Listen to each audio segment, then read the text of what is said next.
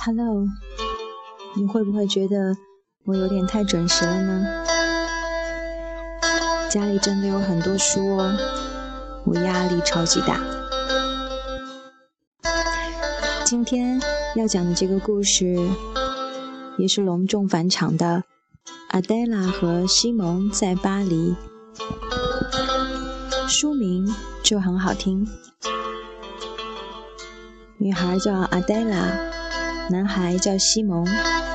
故事发生在巴黎，一个令人神往的地方。那么想到巴黎，你会想到什么呢？是咖啡，街角的桌边悠闲地聊着天，还是 Sophie Marceau 那回眸一笑？还是法棍面包，或者是法国的女孩子那宽宽大大的方领的大衣，包裹着那纤细的身体，还有那令人迷醉的微笑。那这本故事呢，它是把很多。地域文化的东西画进了书里。故事发生了好几个场景，都是巴黎有名的景点，本身画面就很美。那么看完到最后意犹未尽的时候，再发现这些关于景点文化介绍的小彩蛋，就连大人都要惊喜了。这本书呢，描述的是一个丢三落四的小男孩，跟在姐姐后面，放学后在巴黎各个街道、公园里发生的事情。那让我们一起来看一看这个故事最后是不是一个闹剧呢？放学了，阿黛拉要去接弟弟西蒙。西蒙正乖乖地站在学校大门旁边呢。他戴着帽子、手套，围着围巾，穿着毛衣、外套，背着书包和一些蜡笔，手里还拿着几本书和早上他画的猫。西蒙，不要掉东西哦！阿黛拉叮嘱他。哦，知道了，西蒙说。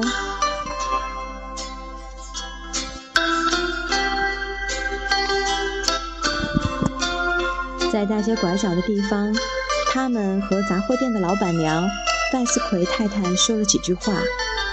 走的时候，老板娘给了他们一人一个大苹果。不一会儿，西蒙扯了扯阿黛拉的袖子。“咦，我的画哪去了？”他问。他们到处去找画，也没有找到。然后不知不觉的就走到了附近的公园里。阿黛拉坐在公园的长椅上，开始吃点心。西蒙却不知道跑到哪里去了。园丁皮尔先生帮阿黛拉一起去找西蒙。哦，他在那儿呢，在那棵大树上。天哪，西蒙，快下来！阿黛拉叫着。西蒙只好慢慢地爬了下来。他带着。帽子、手套，围着围巾，穿着毛衣、外套，背着书包和他的蜡笔，却没有了他画的那张猫。还有，他那些书到哪里去了？西蒙呢？也不知道他们去了哪儿。我们去看恐龙吧，嘿嘿。他笑着对阿黛拉说。很快，他们就来到了历史自然博物馆。这里有许多恐龙化石。他们和博物馆保安登特先生打了招呼。西蒙戴着他的帽子、手套，穿着毛衣和外套，背着书包和他的蜡笔，却没有他画的那张猫。可是，他的围巾到哪儿去了？西蒙，你怎么能这样丢东西呢？阿黛拉责怪弟弟。西蒙耸了耸肩，又摇了摇头，他也不知道啊。阿黛拉和西蒙离开博物馆，天色还是很亮，非常适合散步呢。阿黛拉，西蒙说：“你看见我一只手套了吗？”哦，西蒙，你又来了！阿黛拉叫了起来。他们在附近找了个遍，可是什么也没有发现。西蒙一点儿也不着急，或许他不需要两只手套，有一只就足够了。他们停下来看木偶表演。阿黛拉有许多朋友也在这里呢。女孩们就在那里叽叽喳喳，叽叽喳喳。可是很快，西蒙就打断了他们。阿黛拉，我的另一只手套也丢了耶！于是所有人都赶紧帮他去找手套。他们在椅子下面找，在灌木丛中找，最后还是没有找到。西蒙，我们的时间全用来给你找东西了，拜托你别再丢三落四了。阿黛拉责怪西蒙说。西蒙已经被街道那边传来的声音吸引着，跑到小路上去了。他根本没有听到阿黛拉说的话。街道上号角齐鸣，鼓声震天。哦，好多人在游行呢。走在队伍最前面的那个人是他们的朋友博尔。阿黛拉和西蒙走了过去，跟在他旁边，一直跟到了艺术博物馆那儿。西蒙，阿黛拉叫道：“你的帽子呢？没了帽子，你怎么跟妈妈交代呀？”别着急，西蒙笑着说：“我还有毛衣、外套、书包和蜡笔呢。”呵呵呵。在博物馆里，西蒙直接去了他最喜欢的那个展馆。他从书包里拿出纸和蜡笔，开始画起画来。人们很有礼貌地围在他旁边观看着。正好有学校的美术老师邱女士也在这儿，画完了，西蒙自豪地举起他的画给大家看。你要签名哦，阿黛拉提醒西蒙。可是西蒙找不到他的蜡笔了，每个人又去帮着他找啊找，不过蜡笔就像在和他们捉迷藏一样，怎么也找不到。还没等阿阿黛拉开口。西蒙就跑过去，紧紧抱着他说：“我们走吧，好不好？我饿了。”哦，西蒙，阿黛拉叹了口气：“拜托，拜托你别再丢东西了。我想，我们还是该回去找找帽子、手套、蜡笔、书，还有围巾吧。”西蒙正忙着吃泡芙和巧克力呢，根本就没有听见阿黛拉的话。起身离开的时候。他已经完全忘记自己的书包在哪儿了。我想他一定就在这里的某个地方。服务员波本先生说。他们离开了糕点店，往家里走去。哦，看，西蒙，杂技！阿黛拉叫着。好多人在耍杂技，有个人在吞剑。大力士在举重，所有的孩子都加入到广场的狂欢中。西蒙的朋友雷欧也在里面，他和西蒙一起在草地上做倒立、翻筋斗，直到累得气喘吁吁。嘿，西蒙，你的外套呢？阿黛拉问。他们找遍了所有地方，可是西蒙的外套还是没有出现。阿黛拉又开始责备西蒙了。不过，西蒙已经不知道去哪儿了。好心的邮递员艾瑞德帮着阿黛拉一起去找西蒙。当他们终于找到西蒙时，他的毛衣也不见了，只穿着一件薄薄的小衬衣。嘻嘻，我太热了，西蒙不好意思地解释道。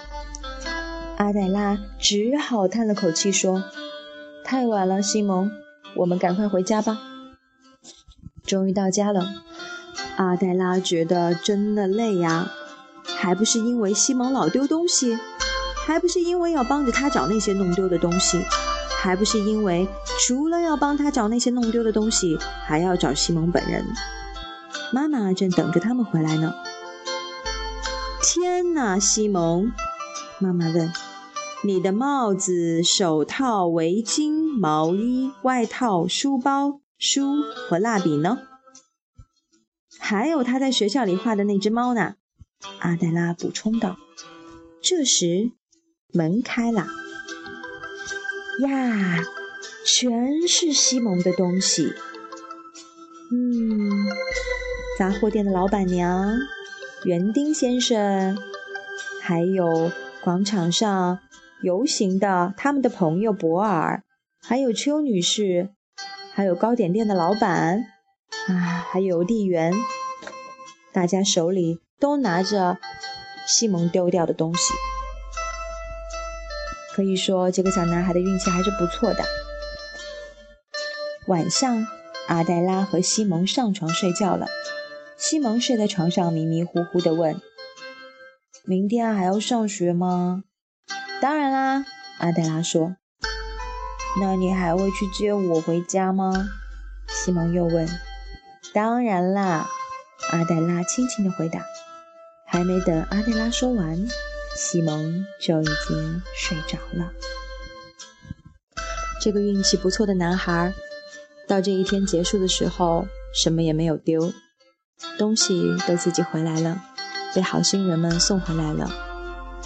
那读到最后，我还有一个感触：两个孩子是多温馨啊！大的带着小的，小的像跟屁虫一样跟在大的后面，两个人互相依赖。又互相监督，这种感觉真的挺美好的，仿佛他们在与父母的关系之中又画出了新的一层关系。这是现在的独生子女没有办法感受到的，也是独生子女的父母没有办法感受到的。如果没有两个孩子，或者三个，或者更多一起作伴的话，是不是也会是一种遗憾呢？曾经看到一篇文章，这样写着：一对夫妇，他们也不知道自己怎么就糊里糊涂的做上了两个孩子的家长。那他们从来也没有觉得两个孩子比一个孩子到底好在什么地方。当有一天外面下着大雨，不能够出去玩，他忙完了家务。走过房间门口的时候，发现两个孩子正躺在床上聊着天。啊，可能是有一搭没一搭，可能是驴唇不对马嘴的话题，但是一切就是那么温馨，